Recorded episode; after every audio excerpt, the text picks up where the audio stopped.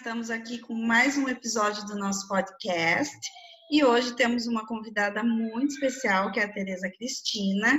Estou aqui com meu parceiro Felipe, da OK Idiomas.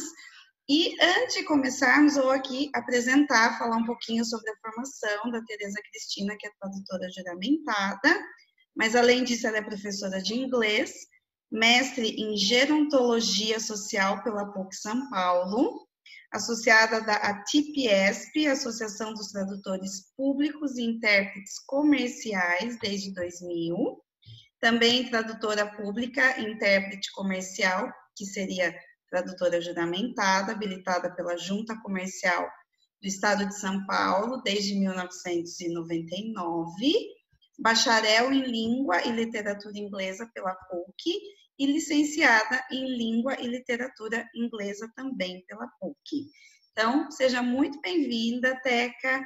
É, agradeço o, aí no, né, o nosso aceitar o nosso convite em poder falar um pouquinho sobre tradução juramentada. Na realidade, como falei, ela tem muitas especialidades, mas hoje a gente deu foco na tradução juramentada. Então, a gente vai explicar um pouquinho a diferença aí de tradução juramentada, que as pessoas confundem muito, com a tradução livre.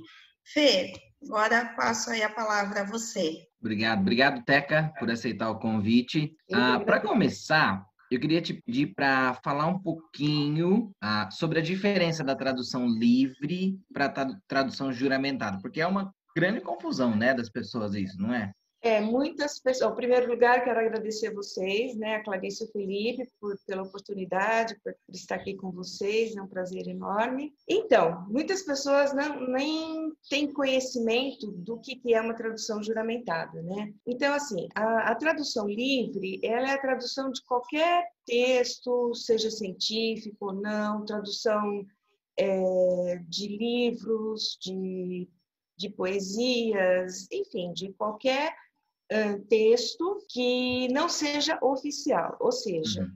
a, aí que entra a tradução juramentada, né, que geralmente são documentos, é, por exemplo, a todas as certidões de casamento, de óbito, de nascimento, históricos escolares, é, procurações, contratos. Então, esses documentos precisam ter a mesma, uh, serem válidos, tá? É, no inglês, ou vice-versa. Se o documento estiver em inglês, eles têm que ser, têm que ser válidos em português, hum. certo? Então, para isso, precisa de um tradutor ou uma tradutora juramentada, que é uh, a, a, pessoa autorizada, que tem fé pública para que aquele documento valha como uh, um documento uhum. oficial, certo? Então, basicamente, é. essa é a diferença. Muito legal.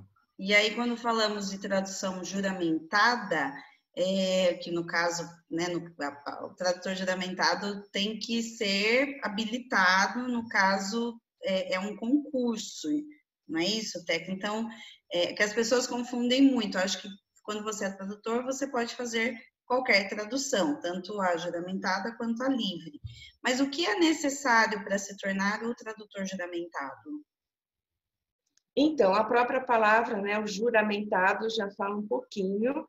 É, o tradutor juramentado, ele é, passa por um concurso, tá? Ele tem que ser é, aprovado num concurso que foi promovido pela Junta Comercial do Estado de São Paulo. E uma vez aprovado ou aprovada, é, existe toda uma é, uma, celebra uma celebração disso, né? Então, é, o governador, na época, fez um discurso e nós juramos tá, é, a nossa fé pública, né? juramos que vamos fazer é, tudo de acordo, dentro de. Hum, como é que eu vou dizer? Que as pessoas possam confiar naquilo, né? Então, é, isso explica um pouquinho da palavra juramentada. Então, é fruto de um concurso. Legal. O, Teca, eu acho que você já falou um pouquinho sobre para que é usada a tradução juramentada, né? Um, eu queria saber de você, qual é o tipo de documento que você mais recebe? Porque a gente viu que a, tra que a tradução juramentada é mais voltada para documentos, né? Que devem ser Exato. validados ou válidos. uh, no exterior, qual tipo de documento você mais recebe? Olha, certidões, tá? Certidões de casamento, de nascimento e históricos escolares. São os que uhum. mais é, tem procura. Legal. É, que falando na questão do concurso, você disse que você prestou concurso em 1999, então já faz 20, 21 anos, é isso? É, comemoramos 20 anos. 20 anos. Esse, né? esse foi o último concurso que houve no estado de São Paulo, depois nunca mais teve nenhum. Não, nunca mais. Tá. Nunca mais. E, e por que, que você tem conhecimento, por que, que demora-se tanto para ter um concurso, ou não tem uma regra, uma, é uma decisão do governo, uma decisão como do Estado? Como, como, que, como que funciona essa questão do concurso? Olha, eu não sei te dizer assim exatamente, mas eu acredito que seja conforme uh, aumente a demanda. Porque 20 hum. anos, né? Infelizmente, a gente, nós perdemos vários tradutores é, durante esses 20 anos. Então, eu acredito que seja em função da demanda. Tá. E aí, quando você presta o concurso, você já tem que ter um conhecimento prévio, por exemplo, do que é uma tradução juramentada. Tem. Inclusive, em São Paulo, uh, houve vários cursos, tá? O pessoal se preparou, sabe? aqueles cursos para concurso, uhum. o pessoal se preparou mesmo para prestar esse concurso. Entendi. Porque tem um modelinho certo que tem que seguir, né? Tem, ele tem um padrão. Existe um, um padrão, tem um cabeçalho onde tem o nome completo do tradutor, endereço, telefone, o número de inscrição na, na junta comercial, é, enfim, tem todos os dados do tradutor. E ele tem também, para cada página, no topo de cada página, vai o número do livro, que a casa, hum. cada 400 páginas a gente fecha um livro, tá? O número da tradução e o número da página daquele livro, uhum. certo? Tá. E depois a gente finaliza com um texto também dizendo que não tem mais nada para traduzir, enfim, alguma coisa assim. E aí vai a data, a nossa assinatura e o carimbo. O carimbo é o mínimo necessário e a assinatura, tá? É, existe a possibilidade de você colocar um selo dourado. Eu, particularmente, tenho o carimbo e o selo dourado com a, o carimbo em relevo, né? Do nome, do número uhum. da inscrição da junta comercial. E tem gente que coloca também o, a fitinha vermelha, a fita amarela, a fita verde. Aí vai de cada um, mas o mínimo necessário é o carimbo. Tá. Ah, legal. E, e no caso, é, é, tudo, tudo isso que é padrão vem da própria da JUSESP, certo? É um, é um modelo que vocês Sim. seguem a pedido deles, né? Que já é um modelo que todo tradutor segue, inclusive os valores que são tabelados. É isso mesmo, Sim. Teca? Exato. Uhum. O formato, ele tem algumas opções, mas a partir do momento que você opta por uma, é, você manda para a junta para ela autorizar, tá? Uhum. Então, aquele tá. aí vira o seu modelo, uhum. tá? Uhum. Enquanto a tabela, a tabela de emolumentos, ela é também uh, feita pela Junta Comercial do Estado de São Paulo, as atualizações também são feitas pela Junta, né? Uhum. Então, a gente segue e é por lauda. Tá. E tem, tem muitas pessoas que não estão bem familiarizadas com o termo lauda, né? Para nós, o termo lauda é mil caracteres sem espaço. Sim. Tá? Então, aí tem os valores para dois tipos de documentos e também para quando é versão e quando é tradução. Legal. Porque as pessoas confundem muito, né? Às vezes elas pedem um orçamento e falam, nossa, mas ficou muito caro. Eles não conseguem entender que já é um valor tabelado, certo? É tabelado. Ah, mas tem desconto? Não tem? Então as pessoas confundem muito como na tradução livre, a gente tem, a gente, eu pelo menos faço por palavras, eu sempre tive muita dificuldade em entender a lauda que você sempre né, me fala, mas eu sempre faço por palavras, já na, na, na tradução geramentada isso não é possível, é sempre por lauda. É e na tradução, e a tradução livre, digamos que seja negociável o valor, né? Sim. A, é a, a juramentada não tem essa negociação, você não pode mexer no valor, né? Não, não Até deveria. porque o valor vai no final da tradução, certo? No final você Vai. tem que colocar o valor Valor que da- vai que vai para a Jusesp, né? Que vai o número Ah, de então. o número de, Ah, de então. páginas, tudo certinho, né? Certinho. Tá. Aham. Fê, vai perguntar? Tá.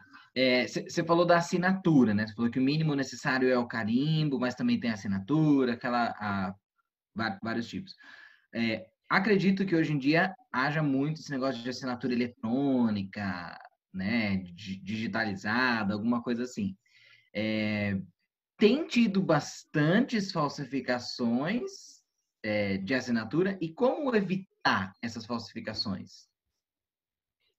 Tá, isso. Primeiro, então, da certificação digital, ela existe. Agora, durante essa época de pandemia, ela nos ajuda muito, porque o cliente não precisa trazer o, o documento físico original para nós traduzirmos. A partir do momento que ele manda para nós, ele nos manda através do, do e-mail ou do WhatsApp, a, a gente faz a tradução, tanto a tradução como o- uma cópia do documento original ah, saem na, na certificação digital. Os dois são assinados, tá? Entendi. E vale como uma assinatura de firma reconhecida em cartório, Tá. tá? Quanto à falsificação, infelizmente isso tem acontecido. O pessoal está falsificando o, o, o nome né, do, do tradutor. Então, tem gente que faz a tradução, ah, se diz tradutor Tradutor. juramentado e não é, tá? E, então, o que a gente fala, o que a gente pede para as pessoas é que realmente levem essa tradução ao cartório para reconhecer firma, tá? Ou peçam para o tradutor uma tradução com certificação digital, que isso vai Hum, garantir que não haja essa, essa falsificação. Entendi. Interessante. Ô, Teca, em situações de traduções juramentadas que vem só, é, por, no caso, só o arquivo, por exemplo, um extrato bancário, vou, vou citar aqui de coisas que eu já vi, que eu, que eu já tive essa dúvida. No caso, é um extrato bancário que você traduz exatamente como ele é no original, com todas, é, inclusive quando tem o e-mail de- da fonte que foi tirada, tudo isso tem que constar na tradução. Certo. Mas você não assina, você só coloca o seu nome. É, isso não pode também ser fa- falsificado de alguma forma, uma vez que não houve, que você não teve, é, você teve acesso ao original porque é um documento, um extrato bancário de um, de um e-mail, é um documento eletrônico. Mas o fato de não constar sua assinatura original, isso não é um problema? Isso não pode gerar um problema? Olha, o documento, por exemplo, no caso do extrato, né, que você mencionou, é, quando, é, quando eu não vejo o, original, eu não pego né, o, o documento físico, eu na, nesse cabeçalho que eu comentei com vocês, eu falo, olha, uma tradução é, de um documento via e-mail que foi que me Hum. foi apresentado, tal. Então, já está escrito lá que esse documento original veio para mim via e-mail. Tá. E você já teve situações de documentos que você traduziu que foram falsificados? Você já teve Não. alguma situação? Não. Tá, mas os- não, não que eu tivesse conhecimento, né? tá. Uhum. E a gente não pode alterar nada, não pode alterar nada. Uhum. Inclusive, nome, às vezes, do, do próprio documento original, vamos supor, sei lá, Luiz, vem com S, mas o nome da pessoa é com Z. Eu tenho que colocar Luiz. Luiz. Não é. Como tá, como tá no original. Como tá no original, eu não posso. O que eu posso é, se a pessoa me mandar um outro documento falando que o nome dela é Luiz com Z que ela pede para mudar, parará, parará, Ah, Aí eu faço um- um- um- uma, como é chama? uma nota do tradutor no final não, e falo, ó, o nome foi no original estava assim, mas a pessoa Hum. pediu conforme anexo, parará, parará, parará. Então, E, e é, e é costume seu é, orientar o cliente a fazer isso ou não? Não, eu só lembro ele, olha, você viu que seu nome veio diferente? Ah, tá. tá. Ah, tá, mas eu não. Agora, se ele quer que mude, mas eu não fico é, orientando, não. Sugerindo nada. Beleza, não, entendi. não sugerindo, não. Tá, entendi. Tá? E isso tanto, ah, só para ficar claro, né, para as pessoas, a tradução juramentada tanto pode ser do inglês para o português, quanto do português para o inglês. E aí o que muda é o cabeçalho quando você no começo vai que, sobre a, a, as informações sobre você e você sempre informa que você está traduzindo tal documento de uma língua para outra. Hum, Exato. Inclusive, tem o cabeçalho em inglês e tem o cabeçalho em português. Uhum, que aí, e aí ali sempre vem o nome do, do documento, né? Se é um histórico escolar. do documento. Uhum. Mas é- esse cabeçalho, esse cabeçalho para, digamos, para versão, né? Ahn, vem dos Estados Unidos ou é do Brasil também?